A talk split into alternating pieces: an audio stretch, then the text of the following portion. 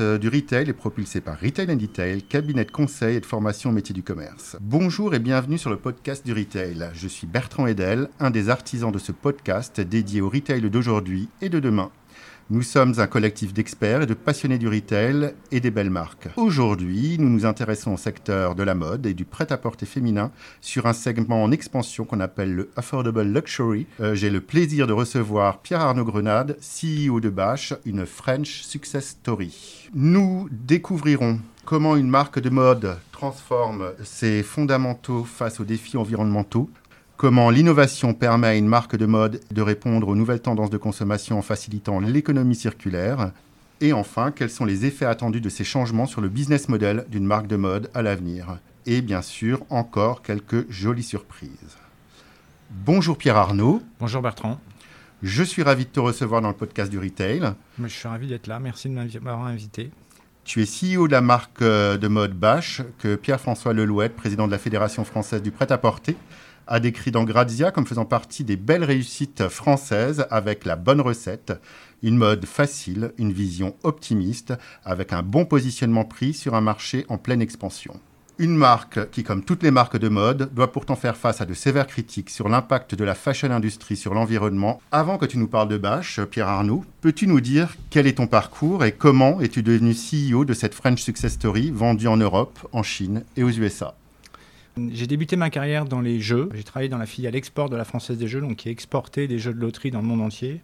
Et ça m'a permis d'être finalement propulsé sur les marchés internationaux très tôt. J'ai fait ça pendant 5 ans. Et ensuite, je suis rentré dans une marque de software qui s'appelle Oxbow, qui existe toujours d'ailleurs.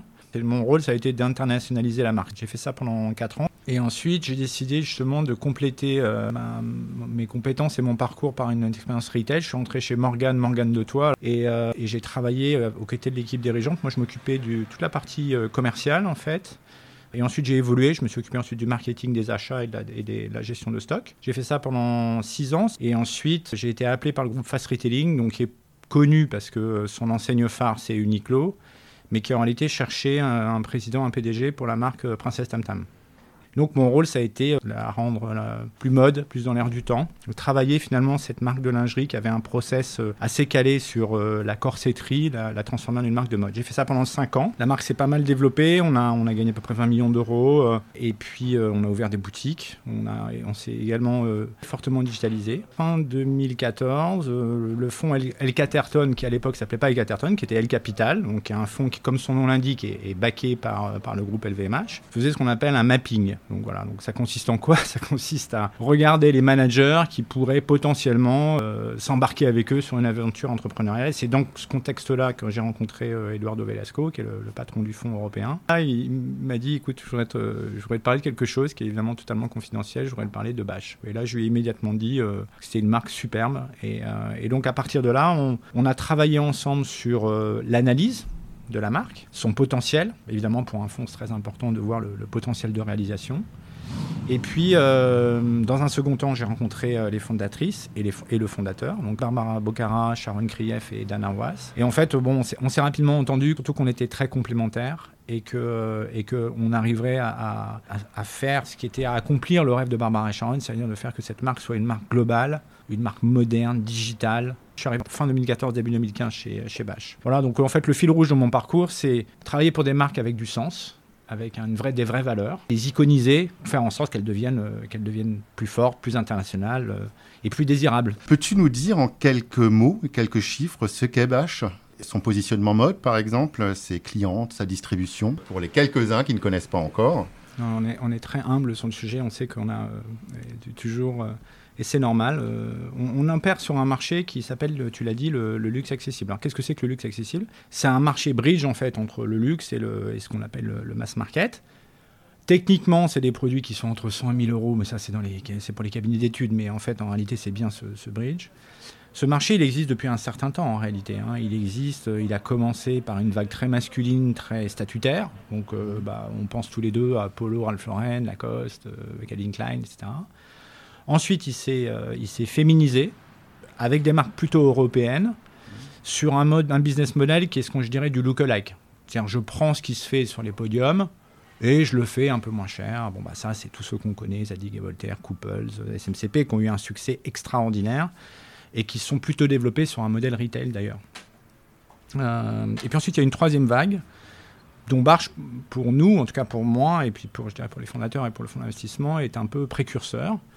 Ce sont des marques qui sont sur ce positionnement prix, donc euh, un peu au même prix que les autres, mais qui revendiquent une, identité propre et différente, qui revendiquent d'avoir euh, leur propre univers, qui revendiquent finalement, qui proposent aux clients de ne pas ressembler à, que ce soit sous forme d'un logo ou sous forme d'un, j'allais dire, d'une illusion du luxe, qui, qui propose d'être eux-mêmes, d'être elles-mêmes, et aussi avec un design qui leur est propre. Et, ça, cette troisième vague-là, c'est une vague qui a été, qui maintenant est assez consolidée. C'est à d'autres marques qui sont sur d'autres business models ou d'autres niveaux de prix. Et je dirais post-crise, c'est cet ensemble de marques-là qui, euh, qui évidemment euh, s'en sort mieux que, que, les autres. On aura l'occasion de revenir. Alors Bash, en fait, euh, c'est né en 2003. Barbara et, Sharon, c'est une histoire incroyable. Hein. C'est un conte de fées. Elles se rencontrent avant le bac. Elles se connaissent, elles se connaissent pas. Barbara demande via une amie à habiter chez Sharon pendant, pendant les examens, et elles se quittent plus, en fait. Elles se quittent plus, elles se marient, elles ont leur premier enfant chacune de leur côté, elles entament une carrière professionnelle, l'une devient avocate, l'autre travaille dans la communication. Et puis, euh, après la naissance de leur premier enfant, elles ont vraiment envie de faire quelque chose ensemble, et c'est ça le moteur, en fait, de leur... Euh, de leur et c'est leur force aussi, c'est que leur amitié a été leur énergie et leur moteur. Euh, et d'ailleurs, dans le logo, on retrouve évidemment les initiales de la lettre et puis on retrouve cette esperluette qui symbolise vraiment cet esprit collectif qui d'ailleurs aujourd'hui, même dans la culture managériale de l'entreprise, est encore très présente et, évidemment qu'on cultive comme quelque chose de très précieux. Et donc elle crée cette boîte en 2003. Elle cherche évidemment quelqu'un pour les aider euh, d'un point de vue financier et aussi sur la partie euh, amont, euh, parce qu'elles ne sont pas du métier. Et elle, rencontre Dan Arwas, qui a le flair incroyable de se dire euh, je vois du potentiel et surtout qui, aime évidemment les, personnages et, qui a le flair de sentir qu'on peut, qu'ils peuvent faire quelque chose de dingue. Et donc euh, ils commencent en 2003 plutôt sur un modèle wholesale. Assez rapidement, ils ouvrent des boutiques ou des concessions dans les grands magasins en France. Et euh, en 2010, il y a un peu un wake-up call pour le trio qui est la vente de SMCP auxquels ils se disent malgré tout, si on veut un jour grandir, il faut qu'on accélère notre développement. Et c'est ce que Dan, en fait, qui n'était pas opérationnel, apporte il apporte le développement en France sous forme retail. Alors, il, dit toujours, j'ai fait la règle des trois tiers. Un tiers euh, franchisé, enfin, en l'occurrence affilié, un tiers grand magasin, un tiers, un tiers boutique, pour arriver à avoir un BFR qui, qui tienne, qui tienne la route. Et euh, les, magasins sont rentables. Fin 2014, donc Bash, à peu près 45 millions d'euros. Et c'est 65 boutiques France, Belgique et une, boutique en Angleterre. Et donc, quand, euh, finalement j'arrive aux côtés des, fondateurs, on sait, on a un plan en fait avec quatre piliers un pilier produit, s'élargir, se renforcer sur les catégories de produits sur lesquels on est présent, mais sur lesquels on doit être meilleur. On a été évidemment catégorie killer en robe et en top, et il fallait qu'on soit meilleur sur euh, la outerwear, les bottoms, euh, les accessoires, etc. Deuxième pilier, l'international, donc ouverture de magasins avec l'idée que très early stage, une marque existe si elle est internationale, si elle est présente donc dans trois continents, si en même temps elle est focalisée, qu'elle résonne plus en termes de ville qu'en termes de pays, et qu'elle ne se disperse pas. Et qu'elle reste totalement omnicanale dans ces, dans ces pays-là. Donc ça, on part avec cette conviction-là. Troisième conviction, le digital. Euh, les, fondatrices avaient euh, ouvert le site en, 2008, mais euh, je crois qu'en 2015, de mémoire, c'était à peine 2% des ventes. Et puis la marque. La marque, c'est-à-dire son âme, comment faire comprendre ce que cette marque a dans les tripes, et comment faire comprendre et partager son engagement, en fait. Voilà. Donc c'est les quatre piliers sur lesquels on travaille. Et ça, ça nous amène euh, fin 2019 à 280 ben, magasins, euh, plus quasiment 210 millions d'euros de chiffre d'affaires. Et les perspectives 2021 euh, sont bonnes, puisque nous, on, pense qu'on va faire à peu près 20% de croissance sur la top line et que la bottom line de 2021 sera meilleure que celle de, de 2019. Donc ça, on aura l'occasion d'y revenir, parce que pour moi, ça a été un learning incroyable l'année 2020. Bah, justement, c'est de l'année 2020 dont, je souhaitais te parler, puisque en cette drôle d'époque, j'avais envie de prendre de tes nouvelles et puis euh, de prendre des nouvelles de la marque aussi, parce que après euh, ce long confinement, hein, qui était quand même international, euh, j'aimerais savoir où vous en êtes, comment vous vous portez, est-ce que ça va? Alors moi je vais très bien.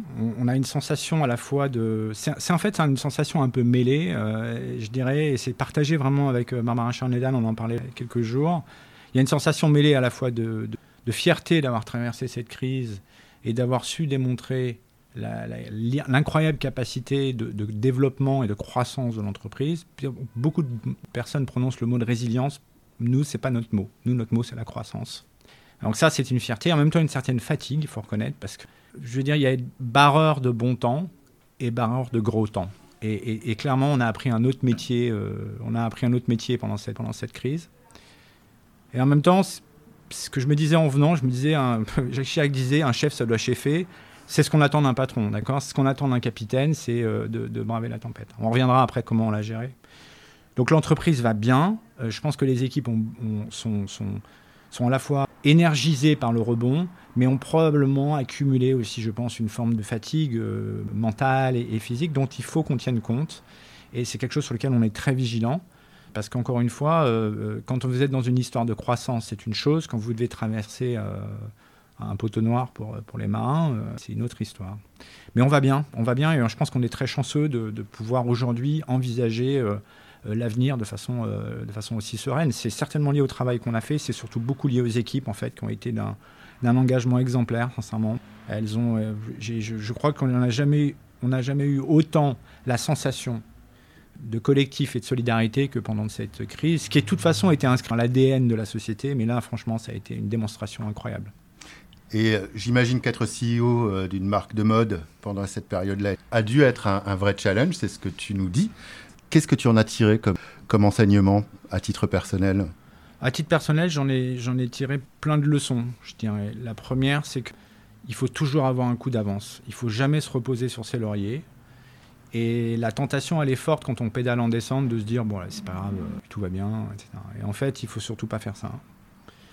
Il faut écouter les signaux faibles du consommateur, écouter ce qui se passe, pas croire forcément toujours la majorité de ce qui se dit et le brouhaha, savoir où on va, euh, avoir une vraie vision, et ça c'est quelque chose qu'on partage totalement avec les équipes. Et après, le chemin pour y aller, ben, il faut être très très flexible, très agile. Voilà, et puis ça apprend l'humilité, sincèrement, parce que pendant 5 ans, euh, la société se développe, euh, on ouvre 50 magasins par an, on fait 35 à 40% de croissance tous les ans. Et c'est ce que je dis en rigolant à tout le monde. On a mis 4 ans à ouvrir 200 magasins, j'ai mis une semaine à les fermer. Bon, donc euh, très clairement, euh, ça, apprend, euh, ça apprend l'humilité. Et ça ne fait que me renforcer dans l'idée qu'il faut toujours être aux aguets, toujours penser au coup d'après, toujours être curieux des nouvelles sociétés, des nouveaux business models. Même si on a l'impression que c'est au départ un épiphénomène, il faut le regarder, il faut l'étudier. Et il faut voir dans quelle mesure une marque peut l'intégrer, en fait. Bash, c'est une marque. Hein. C'est bien entendu. Le business model de Bash a beaucoup évolué, mais en fait, sous l'ombrelle de ce qui est un asset incroyable, qui est une marque. Pour rentrer dans le vif du sujet, de ce qui, nous intéresse aujourd'hui, euh, j'aimerais revenir sur quelques chiffres, puisque l'industrie textile, la seconde industrie la plus polluante après le, après le pétrole, elle produit 1,2 milliard de gaz à effet de serre. Un t-shirt, un jean sont l'équivalent d'un an de douche, ai-je lu? 48 euh, millions de tonnes de vêtements sont jetés chaque année. Et pourtant, la consommation de vêtements a bondi de 60% en 15 ans dans un rythme de renouvellement organisé par la mode elle-même. Alors, Pierre Arnaud, comment une marque qui a du succès comme Bache aborde-t-elle ces problèmes environnementaux et que faites-vous pour infléchir cette tendance? Alors, il y, a plein de sujets. D'abord, c'est vrai que sur une longue période qui est antérieure à 2008, hein, le marché a cru, mais globalement, le marché, quand même, en particulier en France et en Europe, depuis 2008, post-2008, il est, euh, j'allais dire, plat, voire euh, légèrement en décroissance. Donc ça, donc le gâteau global euh, ne grandit pas. Bon. C'est le premier, élément qui est important. Et on voit bien quand même qu'il y a un souci de consommer différemment, d'une façon générale, qui est consommer mieux. Ça englobe plein de plein d'alternatives. Donc nous, on est évidemment Barbara et Sharon, quand on comprend leur histoire que je vous ai racontée, on comprend que le souci des autres, c'est au cœur de leur action. Elles font de la mode non pas pour faire de la mode, elles créent des vêtements parce qu'elles pensent que c'est une manière pour les femmes de s'exprimer, de se sentir bien, d'être sûres d'elles et de prendre le rôle qu'elles ont dans la société, euh, quel que soit le rôle qu'elles occupent, qu'elles soient dirigeantes, qu'elles soient mères, qu'elles soient épouses, qu'elles soient amoureuses. Et donc, euh, c'est ça leur vision de la mode. Et donc quand on a cette vision de la mode, c'est un terreau extrêmement favorable pour se dire, bon bah comment je limite mes impacts sur euh, les écosystèmes? Elles ont notamment d'ailleurs euh, posé la question de la, contribution à la société bien avant que, je les rejoigne. Elles ont participé euh, à la recherche contre le cancer du, du, sein, elles ont financé des associations contre les violences faites aux femmes, et en particulier pendant la période du Covid, où on sait que les violences ont augmenté. On a contribué et donné, fait des dons à la PHP. Donc, euh, je dirais, cette dimension de charities, elle a été euh, toujours très présente chez Barbara Sharon, avec l'idée qu'il fallait finalement un peu redonner la chance qu'on avait. Maintenant, en 2017, on sait qu'on a terreau favorable. Donc là, je parle avant crise. Hein. en 2015, déjà, on sait qu'on a euh, des progrès à faire sur le e-commerce, j'allais dire. Ça, c'est la brique numéro, un, donc on change de... Voilà. Et ensuite, en 2017, on, on arrive les sujets environnementaux. Euh, et là, on se dit, en fait, il faut qu'on arrive à concrétiser euh, cette, cette, philosophie qu'on a, à l'organiser vraiment. Donc là, on, fait comme, comme tu viens de le faire, c'est-à-dire qu'on se renseigne sur les impacts réels. Et en fait, on, voit que les impacts de la filière, ils se situent à 35% dans le choix des matières, 35% dans leur transformation, donc teinturerie, euh, confection, enfin, euh, manufacture, etc. 10% dans ce qu'on appelle les opérations, donc ça inclut les opérations, les sièges sociaux, les magasins, et 20% dans ce qu'on appelle la fin de vie des produits, donc en fait, sur lequel on peut jouer, euh, notamment sur la, durabilité. Alors, par rapport au marché qu'on a décrit tout à l'heure, le mass market, lui, il va plutôt jouer sur l'amont de la filière, parce que lui, il a énormément de volume, il va jouer sur les matières et les fournisseurs. Le luxe, lui, il va plutôt jouer sur la durabilité des produits.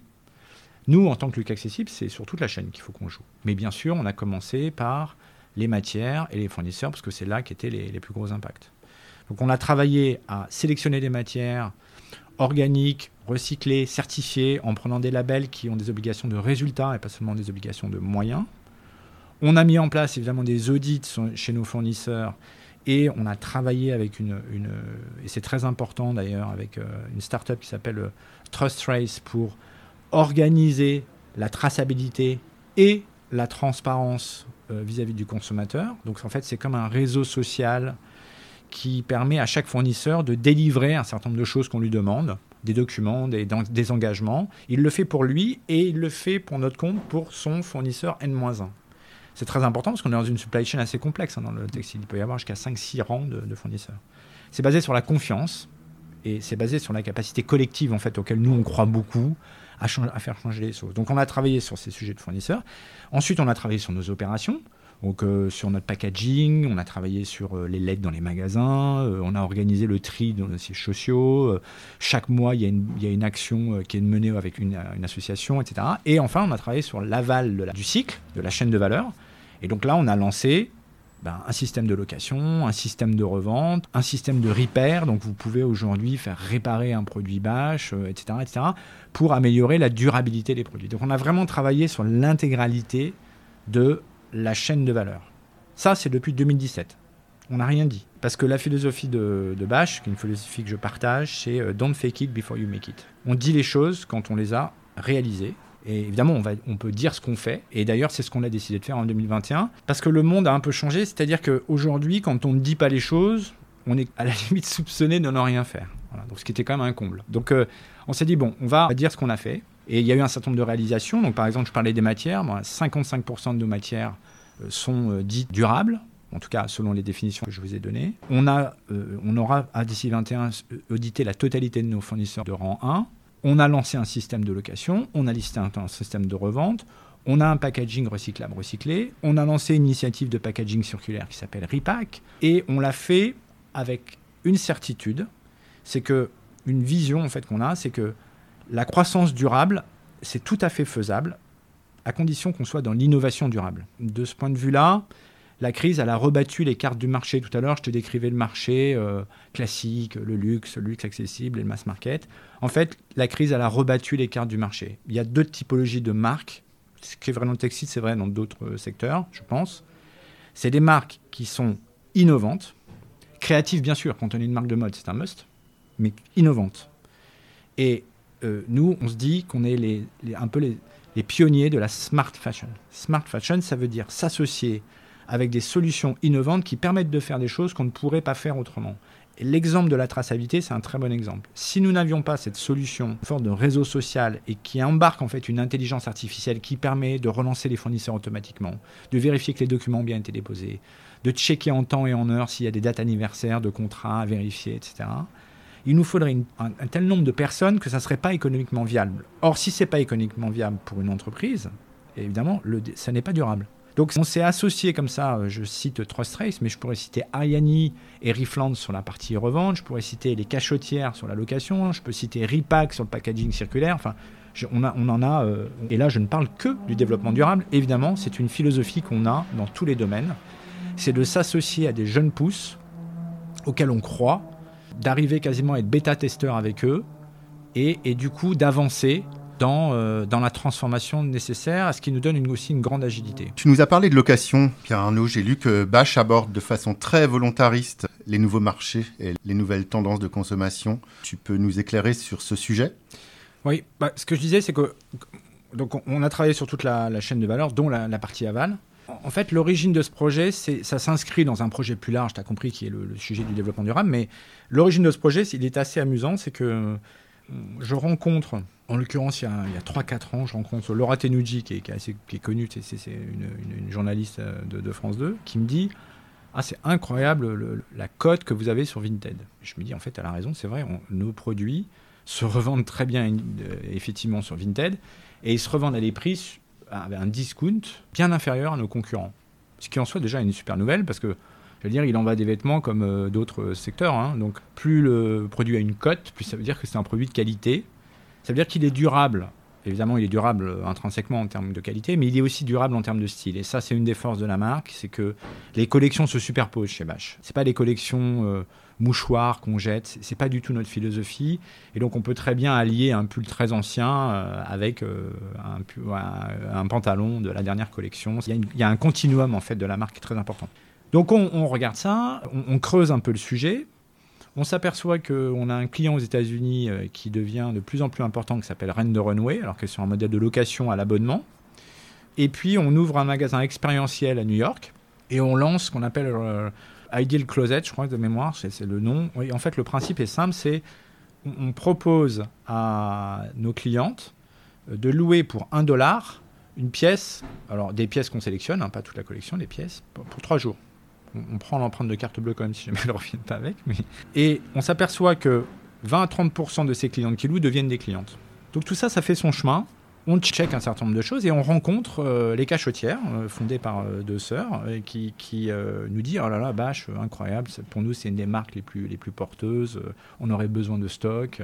alors nous, on a très peu de stock, on y reviendra, mais donc on, les aide un peu et elles nous donnent l'exemple d'une robe, j'allais dire la pauvre robe, une robe, donc en, une SKU hein, à la taille, louée 65 fois. Donc 65 euh, fois, il faut voir ce que c'est. Hein. Je suis pas sûr que vous et moi, on mette 65 fois un vêtement, qu'on le lave 65 fois, c'est assez rare. Donc, et la robe la route encore. Mais elles me disent là, quand même, elle, montre quelques signes, de, quelques signes de fatigue. Donc on leur dit écoutez, on va, on va faire un truc win-win. Vous partagez des informations sur nous, sur les clientes sur le marché, vous nous donnez des infos et on essaie de monter un truc ensemble. Donc on veut s'assurer d'une chose, on veut s'assurer que finalement ce marché est un marché de nouvelles clientes pour nous et c'est ce, c'est ce qui se vérifie. Elle nous amène des éléments, évidemment totalement anonymes, mais elle nous amène des éléments sur le marché et du coup on se dit bah très bien. Est-ce que vous seriez d'accord pour faire un site en location en marque blanche sous l'environnement Bash? Et elles disent tout de suite oui. Elles, font, elles créent d'ailleurs à ce moment-là une offre en fait dédiée aux marques qui s'appelle les cachotières for brands et l'aventure démarre comme ça. Alors, on l'a lancé, j'allais dire, pré-Covid. On ne savait pas du tout, évidemment, au moment où on l'a lancé, que le Covid allait arriver. Et donc, il y, a eu, vraiment un moment de, pause et de stand-by qui est, logique dans ce business. Mais là, on va revenir avec très grosses initiatives parce que ça va être l'effet inverse. Les cérémonies, les occasions de louer, les occasions de porter, et puis j'allais dire même la façon de consommer va, évoluer euh, très vite. Donc on, reste très actif sur la location. C'est un marché qui va rester intéressant il est, il est moindre que le marché de la, revente. Hein. C'est 2,5, 2,5 à 3 milliards d'euros euh, dans le monde versus 30 milliards sur la, sur la revente. Mais c'est un marché qui est intéressant parce que ça nous permet d'aller parler à une clientèle que nous ne connaissons pas par définition. Et c'est une façon d'entrer dans la marque. Et c'est aussi un service qu'on rend à nos clientes. On leur propose de consommer différemment. Après, les motivations peuvent être très diverses. Hein. Ça peut être euh, une philosophie de consommation, ça peut être le prix, qui est attractif ou pas. Nous, c'est notre rôle, c'est d'offrir des services autour du produit, d'être innovant autour de nos produits. Tu nous parles d'innovation autour du produit, euh, on parle de location, et effectivement, la tendance est à l'économie circulaire, euh, et c'est plébiscité par les consommateurs. Tu nous as parlé de, votre succès sur Vinted, et le succès de Vinted en, règle générale. Est-ce que tu peux aller plus avant euh, sur la position de votre marque sur ce marché en vogue du second hand? C'est un peu le même... alors c'est une démarche un peu différente, mais c'est un peu le même constat. C'est, on se dit, bon, le, marché de la seconde main, il n'y a aucun doute qu'il existe, qu'il est là, et qu'il est en pleine croissance. Il croît de 20% par an. Je t'ai dit, c'est à peu près 30 milliards dans le monde, c'est une croissance de 20%. Donc, euh, il n'y a pas de doute sur le fait que ce marché, il représente une opportunité incroyable. C'est une opportunité de consommation différente, c'est de limiter les impacts, c'est une opportunité économique. La question pour nous, c'était de savoir comment on l'abordait. Tout à l'heure, je t'ai dit, c'est quand on parlait de l'international, qu'on restait focalisé. Nous, on a pour coutume de se dire avec euh, toute l'équipe, il faut savoir ce sur quoi on est bon et quel est notre métier. Notre métier, c'est de raconter des histoires, de créer et d'avoir une relation avec le consommateur. Ça n'est pas d'opérer une plateforme de revente. Néanmoins, en tant que marque, on doit aller de l'avant sur ces sujets.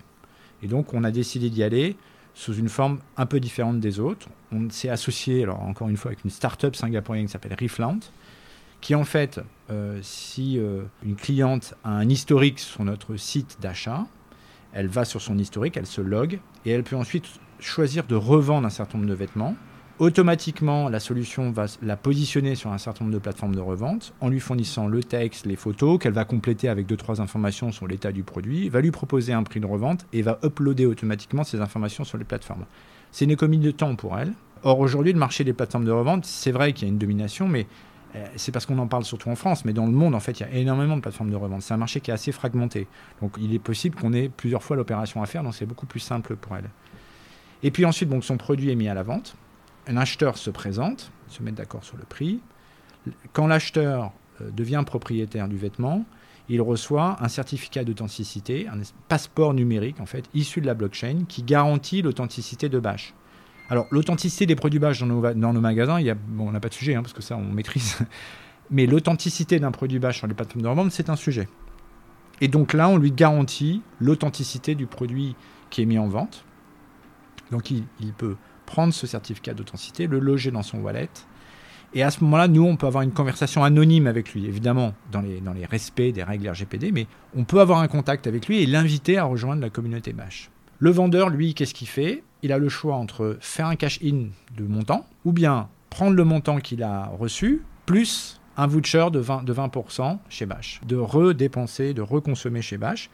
Sachant qu'évidemment, il a la certitude que finalement, son produit ben, aura une deuxième vie, euh, a une valeur. Euh, évidemment, c'est rassurant.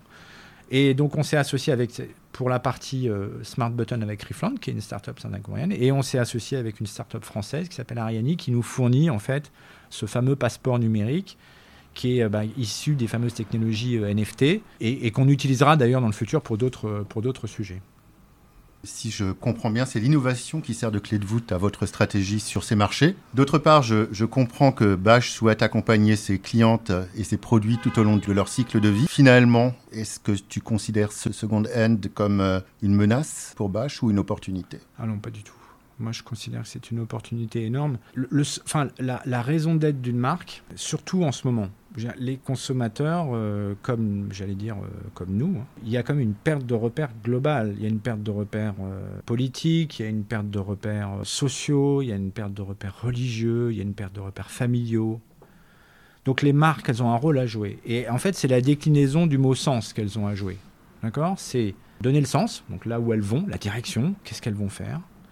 C'est donner du sens, au sens de la signification, et c'est s'adresser au sens et émouvoir, euh, créer le désir. Euh. et donc je crois qu'une marque, elle a ce rôle-là. C'est fondamental. Et, c'est ce qui fait que dans notre industrie, dans laquelle le gâteau diminue, on en parlait tout à l'heure, il y a des gagnants, il y a des perdants. C'est toujours une industrie où c'était la règle du winner takes all. C'était vrai avant. Je crois qu'en 2018, 20% des entreprises du secteur réalisaient 80% du profit. J'ai pas de nouvelles stats sur le sujet, mais sincèrement, je suis prêt à parier que ça n'a fait que s'accentuer. Donc moi, je considère qu'au contraire, c'est une énorme opportunité. D'ailleurs, là, il y a énormément d'opportunités. La, chance qu'on a eue, nous, c'est qu'on a adressé des sujets qui étaient important pour traverser la crise avant la crise. On a parlé du développement durable en 2017. Le développement international, on a commencé en 2016. Hein. Europe en 2016. 2017, on va en direct aux États-Unis, en direct en Chine. Parce que nous, 90% de notre business est direct to consumer. On, on connaît nos clients finaux. Donc ça, on l'a adressé tôt. Et on l'a adressé en plusieurs. A, le digital, on l'a adressé très tôt, en plusieurs temps. D'abord euh, le socle e-commerce, puis ensuite, lors du voyage aux USA, on a réalisé euh, à quel point les nouveaux business models digitalement intégrés étaient puissants. En France, on a quelques exemples. Mais aux États-Unis, il y a des marques de lunettes, de matelas, de rasoirs, de vêtements, de chaussures, de meubles. Tout ça existait déjà. Et donc, on est revenu je suis revenu de ce voyage en me disant, notre business model de l'affordable luxury, de tous nos amis, de, de, nous y compris, en fait, il faut le changer. Donc, le business model de l'affordable luxury, c'était au départ, c'était le meilleur du luxe donc un produit créatif, une belle image, des, beaux écrans, euh, des beaux magasins, un service client optimum. Puis c'était le meilleur du retail. Le meilleur du retail, c'est quoi? C'est une supply chain performante, la capacité à ouvrir les boutiques, à manager les équipes. Euh. C'est ça le, le Fundable Luxury. Et donc nous, à partir de 2018, on s'est dit non, c'est pas ça la Fundable Luxury. La Fundable Luxury, c'est bien entendu, c'est avant tout, c'est être une marque. Et c'est aussi le meilleur du retail, le meilleur du luxe et le meilleur du direct to consumer. C'est-à-dire cette capacité à scénariser, raconter des histoires, apporter de la nouveauté, qui permet de sortir de ce cycle infernal de 5 euh, mois où on peut vendre à pleine marge et 7 mois dans lesquels le marché, je ne parle pas de la marque, mais je parle du marché, est en promotion. Et de se dire, bah, less is. Donc, ok, bah, je vais. J'ai les produits qui, qui vont avoir une durée de vie très courte. Ils se vendront, il n'y en aura plus. C'est la vie. Et donc, on a, on a vraiment modifié notre, notre, notre, core business pour faire ça. Donc, euh, pourquoi je te parle de tout ça? Parce que pour te dire qu'on sort de la crise, en fait, comme propulsé, en fait, par tous ces, ces, sujets qu'on a pris à bras-le-corps, plus des sujets qu'on a traités pendant la crise. On aura peut-être l'occasion d'y revenir. Il y a aussi des choses qu'on a appris pendant la crise, évidemment. Ces initiatives, euh, la location, euh, la seconde main, est-ce que tu n'as pas peur que ça vous éloigne un peu de vos clients traditionnels Ça, c'est ma première question. Et d'autre part, que ça affecte la désirabilité de vos produits en les rendant plus accessibles, plus mass market? Est-ce qu'on se poserait la question sur une montre ancienne? Non. En fait, tout est dans la désirabilité de la marque et la désirabilité du produit. Et justement, on vient de parler de l'aspect rare d'un produit. Plus un produit est rare, plus il a une valeur. De toute façon, nous, on est convaincus que c'est une tendance qu'il faut qu'on accompagne et même qu'on soit pionnier. On en est convaincus. Et on est convaincu que ça ne va pas du tout, au contraire, créer une concurrence, ça va enrichir la marque. Parce qu'on va, on va être en contact avec des nouvelles communautés. Ce qui est formidable chez Bash, c'est que c'est une marque qui réunit les générations. Et pourquoi elle réunit les générations? Parce que on ne raisonne pas en termes de classe d'âge, on raisonne en termes de ce qui regroupe les générations. Hein, quelles sont les valeurs qui regroupent les générations? Quelles sont les valeurs de Bash, par exemple? L'optimisme, je pense que c'est un sujet qui réunit les générations. La sororité, je pense que c'est un sujet, l'amitié, c'est un sujet, le collectif, c'est un sujet qui réunit les générations. La liberté, c'est un sujet qui réunit les générations. La liberté au sens euh, très simple, hein, la liberté de mouvement, la liberté de pouvoir s'habiller comme on veut, de mettre la même robe dans différentes occasions. Ces valeurs-là réunissent les générations. Après, la façon dont on les illustre peut être spécifique à une génération. Parler d'amitié à une femme de 45 ans, ne prend pas la même forme que parler d'amitié à une femme de 25 ans. Mais fondamentalement, nous croyons au fait qu'il faut qu'on soit très ouvert et qu'on réunisse ces générations. Donc du coup, il faut embrasser, il faut même aller très vite, encore plus vite sur les nouveaux modes de consommation, parce que ça fait que la marque, bah, elle est ouverte, elle, parle à beaucoup de monde dans le monde entier. Et donc je considère que c'est une opportunité, euh, au contraire, c'est une opportunité extraordinaire pour, pour nous. Tu nous as dit tout à l'heure que la période de crise du Covid avait été pour vous une, période de croissance. On lit partout que ça a surtout boosté les ventes en ligne. Alors est-ce que c'est vrai chez vous et que beaucoup de choses se jouent désormais sur le digital? Toi, comment imagines-tu votre distribution omnicanale à l'avenir? Alors, c'est une super question et j'ai une super réponse. C'est l'apocalypse du retail, je n'y crois pas un instant. Voilà. Il y a eu des collapsologues de toutes couleurs qui nous ont annoncé l'apocalypse du retail ça n'arrivera pas. Et d'ailleurs, chez nous, on, est, vraiment totalement hybride en fait. Euh, et je pense que c'est notre force. C'est qu'on n'est pas sur un canal de façon exclusive. Avoir des magasins, pour une marque, c'est l'opportunité d'exister physiquement. C'est l'opportunité d'avoir le contact humain, la relation humaine, la connexion qui est totalement inscrite jusque dans notre logo, dans l'ADN de l'entreprise. Donc on y croit fondamentalement. Alors attention, nous c'est une forme de retail. C'est du retail de centre-ville. Et moi, je pense que les centres-villes, quand ils existent, je dirais à l'exception de la Chine, peut-être où on est vraiment en centres commerciaux, mais quoi qu'il arrive, euh, le, retail divertissant a de l'avenir. Le retail ennuyeux, probablement pas. Donc ça, on croit fondamentalement à cette omnicanalité retail, wholesale et digital. Ce qui est d'ailleurs une complexité à gérer pour nous parce que, sans entrer dans le détail, il y a beaucoup de process dans lesquels c'est vraiment au millimètre près pour que, pour que ça soit opérable. Et on croit à l'effet omnicanalité dans, un, dans des clusters que sont les villes. On ne raisonne plus en pays.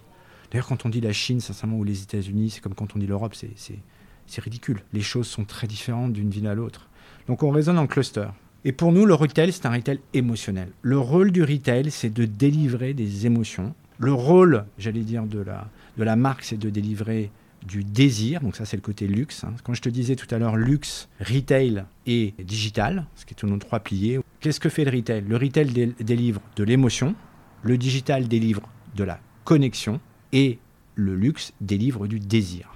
Donc nous, nos trois piliers, c'est ça. C'est connexion, émotion, désir. Et je suis convaincu que sans retail, il ne peut pas y avoir de connexion humaine.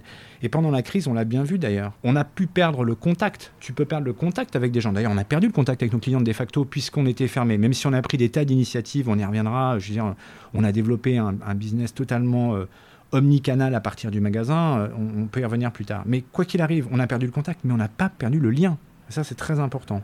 Donc, je crois fondamentalement au retail quand il amène ça quand il amène cette relation particulière, quand euh, une cliente dit ma boutique bâche, ma responsable de boutique bâche, il y a une espèce de lien fort. Elles sont pas forcément amies, c'est pas le sujet, mais en tout cas elles se font confiance, elles pensent l'une à l'autre. Et d'ailleurs, quand on a réouvert, les premiers réflexes avec nos clientes, c'était venir de prendre des nouvelles de nos équipes, en fait.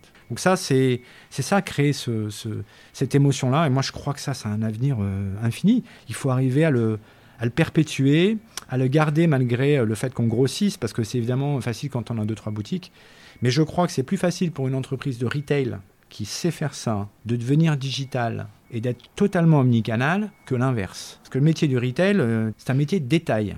C'est un métier qui demande une très grande, très grand professionnalisme. Moi, je suis un grand admirateur des, des, géants du retail parce que je sais à quel point ça demande de l'exigence, de l'excellence opérationnelle. Et ça, je pense que c'est quelque chose qui est difficile à appréhender et, surtout dans un contexte de crise où, chaque erreur se paye un peu, euh, chaque erreur se paye un peu cash. Je trouve que c'est plutôt une bonne nouvelle euh, ce que tu nous annonces avec euh, la foi dans la relation humaine. Maintenant, j'aimerais te parler un petit peu du, prix. Le second hand, la location, la vente promo, tu nous as parlé de vente promo tout à l'heure. Quels sont les impacts de ces euh, modes de consommation sur votre business model? Et plus globalement, comment imagines-tu le modèle économique du futur pour une marque comme Bash Alors, encore une fois, il y a les tendances de marché, il y a Bash, euh, qui, est un, qui est une marque assez unique. Tout à l'heure, on a parlé d'impact sur la planète. Euh, on n'a pas parlé d'une chose qui est très importante, c'est les stocks.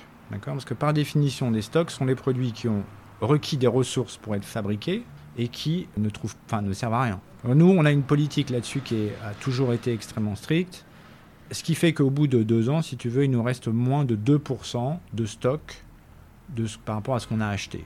Autant dire pas grand-chose, que nous, on n'est pas un très gros opérateur. Hein. Je veux dire, Bash, on va parler d'un million, million cinq cent mille pièces à l'année par rapport à des géants du mass market, il faut, comprendre que c'est peu en volume. On n'a pas cette problématique de pression sur les stocks et de toute façon, la marque s'est toujours fixé une règle, c'est moins de promotion que le marché. Mais comme le marché va de l'avant comme ça, c'est un fait, c'est un constat. effectivement, je suis généreux quand je dis qu'il y a 5 mois de pleine marge, je pourrais dire 4-8, 4 hein, mois pleine marge, 8 mois promotionnels. C'est le marché qui veut ça. Entre les acteurs, les marques, euh, euh, les crises, euh, bon bref, il y a des facteurs structurels et conjoncturels qui font que c'est comme ça, on est obligé de le constater. notre réponse face à ça, c'est euh, de dire, on est passé de une collection par saison en 2015 à 20 vestiaires par an dans lesquels les produits ont un cycle de vie très court. Chaque vestiaire est une opportunité de raconter quelque chose, de dire quelque chose. Évidemment, de dire quelque chose de divertissant, d'amusant, d'émouvant, et de parler aussi de nos engagements sur ces produits. Donc on fait ça parce que du coup, le calendrier promotionnel du marché, on s'en extrait. Et donc nous, notre réponse face à ça, c'est celle-là. Ce qui est d'ailleurs une réponse qu'ont déjà apporté un certain nombre d'entreprises digitales. Donc de ce point de vue-là, je dirais, on a pris les best practices de ces entreprises-là. Donc ce qui fait que notre, notre, notre pression promotionnelle est nettement inférieure au marché d'une façon générale, et c'est une volonté de notre part de dire à notre cliente, nos produits ont un prix, Quand on fait nos prix, d'ailleurs, on parle toujours du, on part du point de vue de la cliente. On ne regarde pas le prix de revient. En, équipe, là, quand on travaille avec les équipes, on regarde les produits. On se dit ce produit vaut combien? Soit, j'allais dire en termes de marge, ça couvre nos coûts, soit ça passe pas. Et à ce moment-là, à ce moment-là, il y a un travail en amont sur le prix de revient, mais où on se dit, bah tant pis, on, sur ce produit-là spécifiquement, on va rester à ce prix-là. Nous, on pense qu'on va fonctionner très différemment et que oui, il va y avoir une pression générale sur les prix, oui, il faut qu'on soit vigilant à nos prix d'entrée et en même temps à bien stretcher notre gamme de prix parce qu'on est capable de offrir aussi des, produits avec énormément de valeur. La marque sait le faire, plus que d'autres d'ailleurs. Donc, euh, mais on en, est, on en est parfaitement conscient. In fine, le juge de paix, ça sera notre client de toute façon. Comme je t'ai dit, on s'est beaucoup digitalisé on s'est beaucoup digitalisé dans la relation consommateur. Donc on a beaucoup accumulé de données, on est très très clair sur les produits, la réaction au prix, les produits qui recrutent, les produits qui ne recrutent pas, les produits qui fidélisent. Enfin, les équipes produits aujourd'hui, elles sont data-driven, elles sont créatives. Donc c'est cerveau gauche, cerveau droit, elles sont créatives. Mais une partie de l'équipe aussi est très analyse énormément les données pour, euh, pour pouvoir euh, justement être vigilant et vigiler sur l'évolution du marché. Par rapport à ce que tu, viens de nous dire de, la relation avec ton client, et puis au préalable, tu nous avais dit nous on fait et puis on dit après. Qu'est-ce que vous mettez en place chez Bash euh, comme pédagogie vis-à-vis de vos clientes Et quel message finalement euh, souhaites-tu leur faire passer? Ah bah Moi d'abord, je souhaite d'abord les remercier. Il bah, faut, commencer par le début. Et on fait régulièrement des, études hein, sur nos clientes, on les interroge régulièrement. Et là, on les a euh, interrogées justement sur leur perception de la marque dernièrement il y a beaucoup d'amour et d'affection pour la marque. Sincèrement, c'est touchant euh, et c'est tellement agréable. C'est une responsabilité aussi. Donc d'abord, je souhaite les remercier parce que c'est notre moteur euh, au quotidien. Barbara et Sharon, elles ont vraiment conçu leur idée de départ en se disant on va faire ça pour nos copines et de façon plus du coup de façon plus large pour euh, pour les femmes. C'est vraiment une, entreprise de femmes pour les femmes. Et donc et leur dire que on, on les remercie de leur confiance et en particulier pendant la crise, on a fait beaucoup, on n'en a pas parlé, mais on a fait beaucoup d'efforts pour, comprendre ce qui allait fondamentalement changer versus ce qui était peut-être un peu passager. Donc, euh, j'allais dire, bon, on, se situe, on remonte le temps, on se situe en février 2020. Nous, on a un business en Chine, donc euh, l'équipe chinoise, euh, contrairement à ce qu'on entend en France, nous dit, non mais là, les gars, c'est du sérieux. Hein.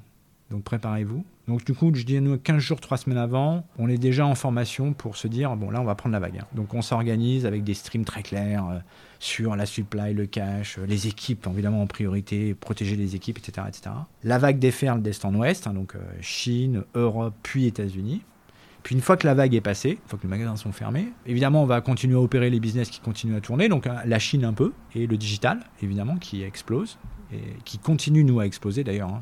La crise a, été évidemment un accélérateur, mais il a continué à exploser. Et on se dit, bon, maintenant, ce qu'il faut, c'est qu'on arrive à comprendre ce qui se passe. Et qu'est-ce qui va rester après cette crise? Je dis à l'équipe de, de, managers, je dis, bah, écoutez, bah, chacun va partir de son côté avec. euh, va chercher, va lire, va s'inspirer, va, réfléchir. Et puis on finit par se dire, on se met d'accord sur cinq tendances majeures. Et donc, comme, comme on aime bien danser, qu'on est assez créatif, on le résume sous le, nom euh, disco. Et donc, euh, D pour euh, domestique, c'est la conviction que la capacité d'une marque à s'ancrer localement, euh, et là, quand je dis localement, c'est pas en France en ce qui nous concerne, c'est dans les 17 pays dans le monde où nous nous situons. Comment ancrer, s'ancrer localement? Comment ne pas être dépendant finalement du tourisme, qui, qui très clairement aujourd'hui est quand même un peu le maillon faible dans l'équation.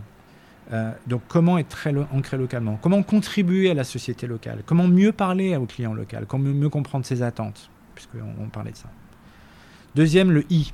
I pour inclusif. Et l'inclusivité, c'est évidemment, on a tous en tête des, choses qui nous viennent spontanément, mais l'inclusivité, c'est la, la, reconnaissance d'un individu comme faisant partie d'une communauté, quelle que soit sa communauté. Alors qu'on parle d'une communauté, j'allais dire, euh, en fonction de son, de son, de son, de son ethnie, en fonction de sa religion, peu importe, quel que soit, en fonction des habitants du 12e, peuvent être une communauté. Enfin bon, on peut, on peut euh, choisir sa communauté. Comment on s'adresse à, chaque personne en reconnaissant qu'il est un individu unique? Donc c'est évidemment des sujets de personnalisation, euh, c'est des sujets de clienteling, euh, tout sujet qu'on met en place. S pour sustainable, donc développement durable, on en a parlé, je ne reviens pas dessus. C pour Cartesian behavior, c'est le sujet dont tu parlais. C'est le sujet du prix. Le sujet du prix, c'est qu'est-ce que je dois mettre pour que l'équilibre prix-plaisir soit toujours bon hein? Qu'est-ce que je dois développer? Qu'est-ce que je dois raconter comme histoire? Parce que c'est pas qu'une histoire tangible, c'est aussi beaucoup une histoire intangible. Si on reste dans cette salle pendant deux heures sans boire, on va, on va désirer notre bouteille d'eau minérale comme jamais. Hein. Et ensuite, O pour Online Boost. On a pris ces cinq lettres et on les a, déclinées sur toute la chaîne de valeur de l'entreprise. Et les initiatives qu'on avait prises ou qu'on était en train de prendre, ben on les a repriorisées en fonction de ça. Donc voilà, je pense que tu vois la cohérence de ce qu'on a fait. Et on continue à le faire, bien sûr. On continue à le faire. C'est-à-dire que ça, je dirais, c'est le fruit de ce qui s'est passé pendant un an. Là, on se projette de nouveau dans quelles vont être les étapes de demain, quel est le coup d'avance qu'on doit avoir et sur quoi. C'est, c'est ça aussi qui est passionnant dans notre métier. C'est un métier de création et c'est un métier qui permet d'innover. On a souvent une vision un peu euh, antique de la mode. moi, je crois au contraire que c'est un, c'est un marché extrêmement compétitif, euh, tu l'as dit, dans lequel il y a toujours un local de l'étape où que tu ailles, il y a un local de l'étape qui est fort. C'est un marché dans lequel tous les six mois, ben, tu remets ton titre en jeu. Et, donc, c'est un marché qui est extrêmement compétitif et où, l'innovation euh, paye, en fait. Parce que le consommateur, il, a, il est en quête de sens, il attend des marques, que les marques lui, lui proposent des choses nouvelles et innovantes. Donc, je, je suis euh, euh, vraiment serein parce que c'est, c'est l'ADN des équipes, c'est la façon dont elles fonctionnent et qu'on se nourrit d'idées. On dit toujours aux équipes, trompez-vous. trompez-vous, trompez-vous, trompez-vous.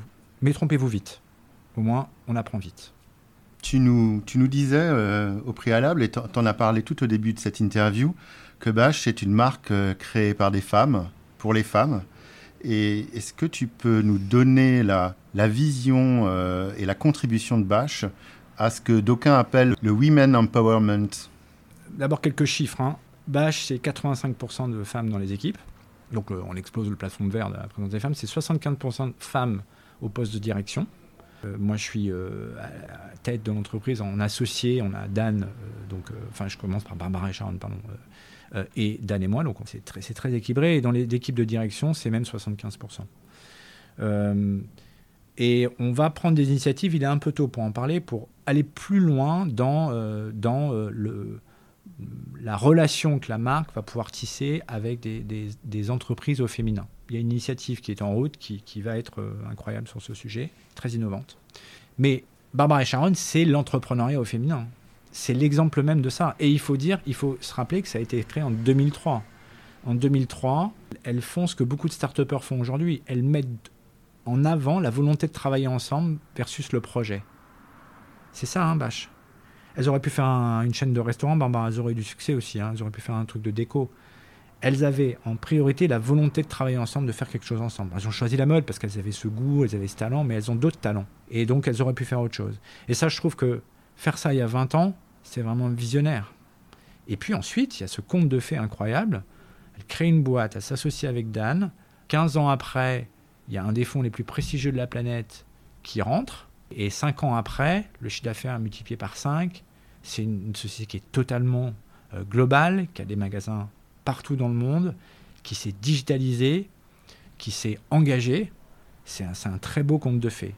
Donc je pense qu'elles partagent régulièrement ça euh, de façon, euh, j'allais dire, parce qu'il y, y, a une culture de la discrétion aussi chez Bash, partagent régulièrement ça avec des entrepreneuses euh, dans notre quotidien et dans notre stratégie on intègre des startups. Alors, je ne te dirais pas qu'on va chercher systématiquement des startups féminines, mais en l'occurrence, il se trouve que dans notre métier, il y a beaucoup de startups qui sont dirigées par des femmes. On a parlé des cachotières, euh, euh une des associées, euh, une des fondatrices est une femme, etc. etc. Donc, euh, c'est ça l'entrepreneuriat.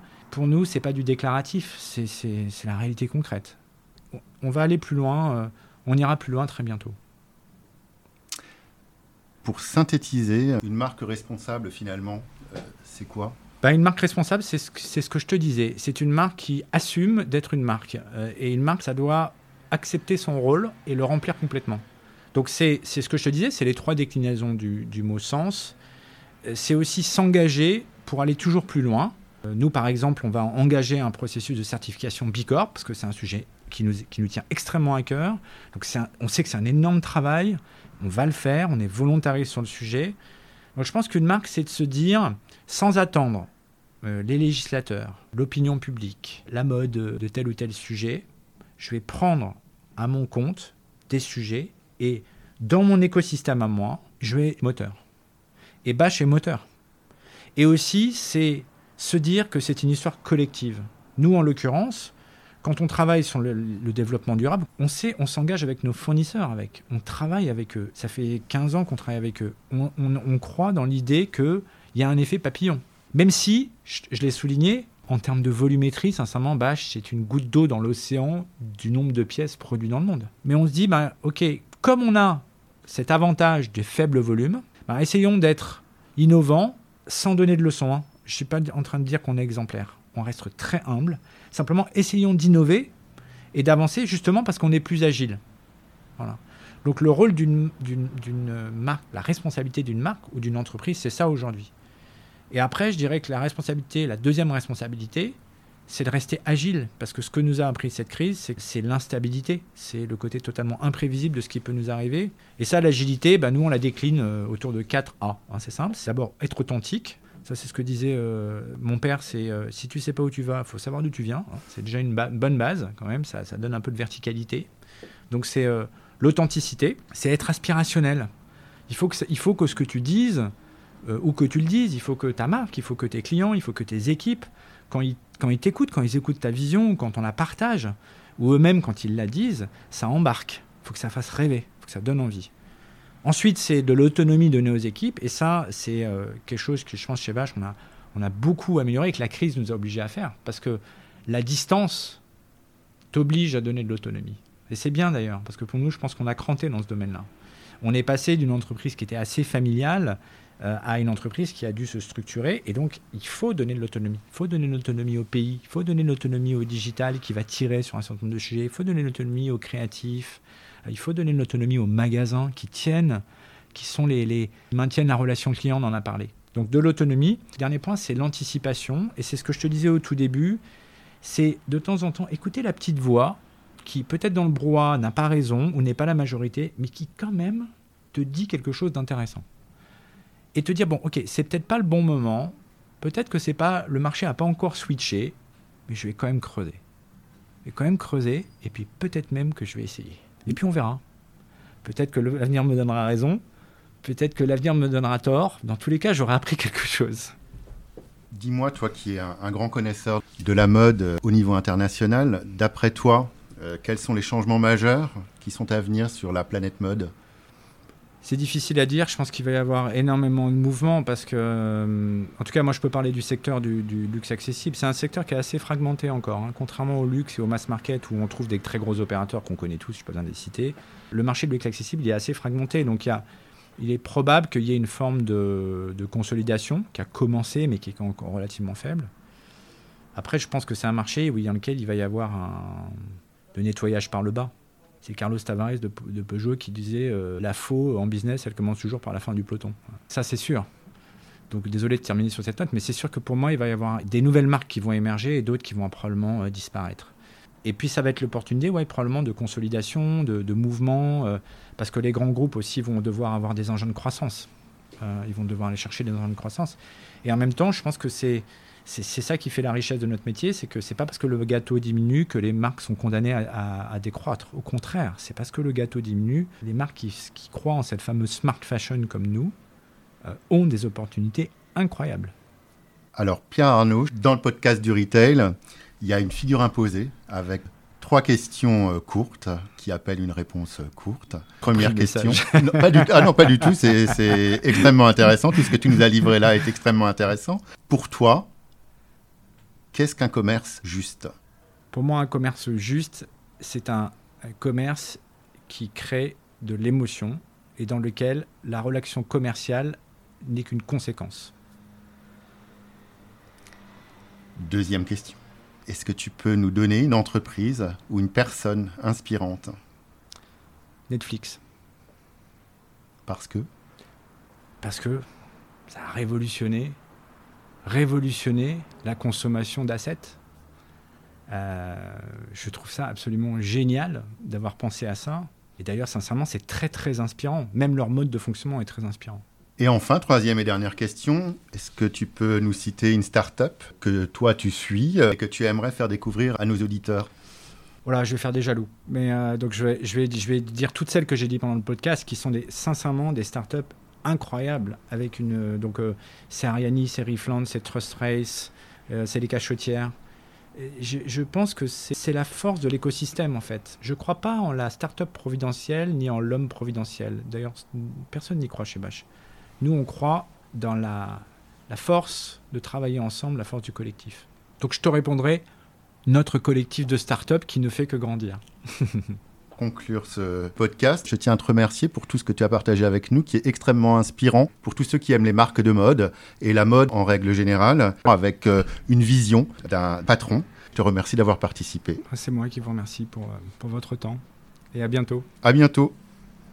Vous avez aimé ce podcast? Alors abonnez-vous au podcast du Retail et n'hésitez pas à nous suivre. Mettez 5 étoiles et retrouvons-nous sur les réseaux sociaux et dans toutes les bonnes podcasteries.